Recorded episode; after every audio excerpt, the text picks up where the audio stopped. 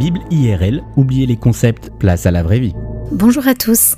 Imaginez que vous soyez un joueur de la NBA, vous avez 24 ans, vous mesurez dans les 2 mètres 10, une taille dans la moyenne, mais qui ne rivalise pas avec les 2 mètres 29 de certains de vos camarades.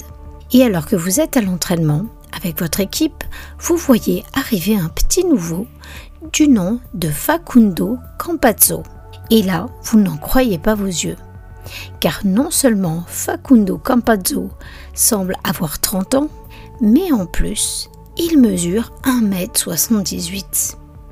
Histoire vraie. Votre réaction naturelle serait de vous dire que ce gars-là n'a rien à faire dans l'équipe. Comment le coach peut-il accepter une chose pareille?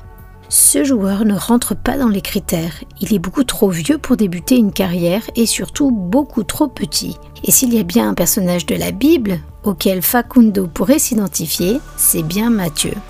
Matthieu était ce que l'on appelait un publicain. Bien que juif, Matthieu travaillait pour l'Empire romain et sa tâche était de collecter les impôts pour ce dernier. Un métier pour lequel il était très bien payé, mais qui lui valait le mépris des gens de son peuple car pour tout juif, les collecteurs d'impôts étaient avant tout des traîtres de la nation, des pécheurs notoires.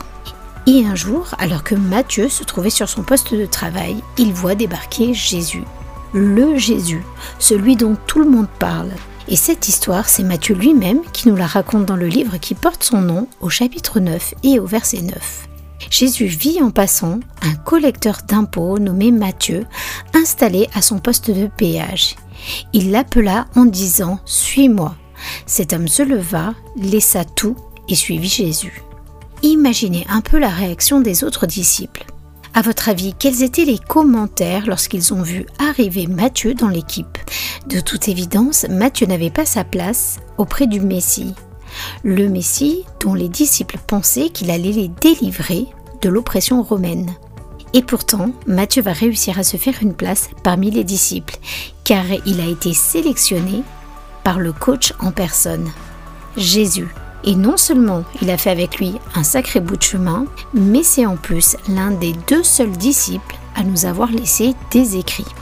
Si le coach Jésus vous a parlé, s'il vous a demandé de le suivre, ne vous laissez pas impressionner par le reste de l'équipe, ni par leur CV impressionnant, ni par leur style de vie qui semble si propre et si rangé, ni par leur compte en banque.